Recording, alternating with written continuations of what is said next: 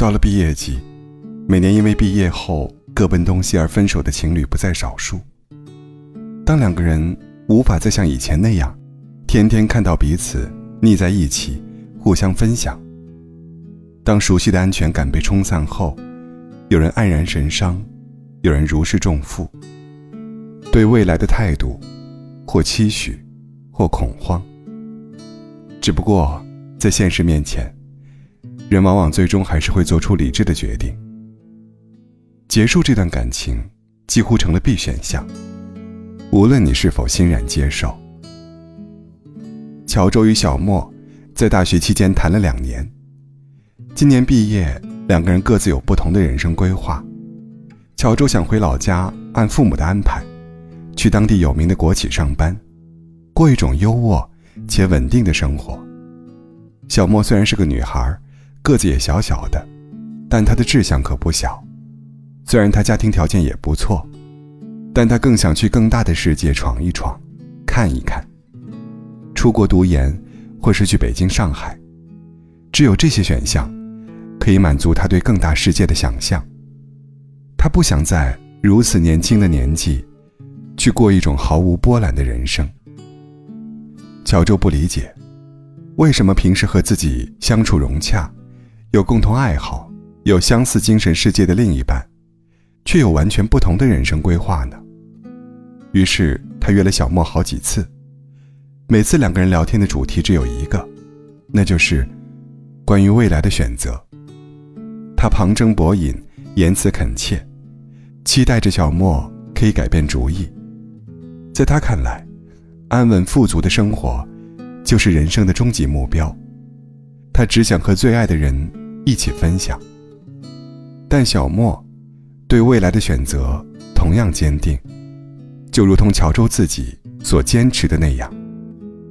那一刻，乔周发现，好像自己并不了解小莫。虽然两个人有不同的未来规划，但他们都不能接受异地恋，于是两个人体面分手了。最终，前往曼彻斯特的航班即将起飞。临行前，小莫最后看了一眼来跟他道别的乔周。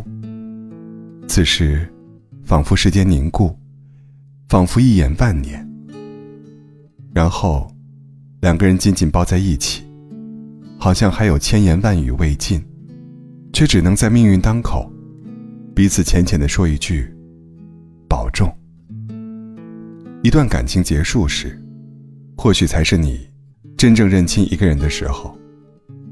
对于乔周和小莫来说，他们都拥有和对方在一起时宝贵的回忆，也收获了一个还不错的前任。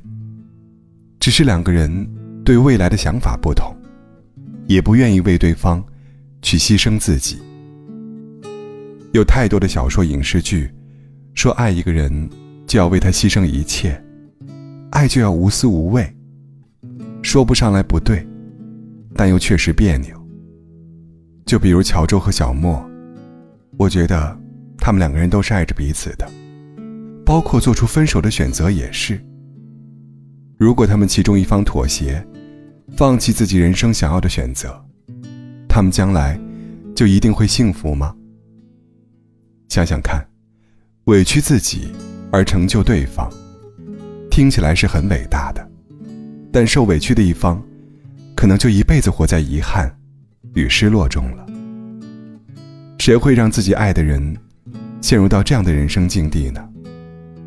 把自己的意志强加于对方，或完全屈从于对方，来证明爱的无私与伟大。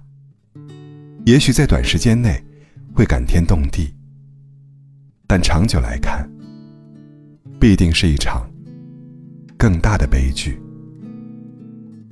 爱是包容，是成全。有时，也是放手。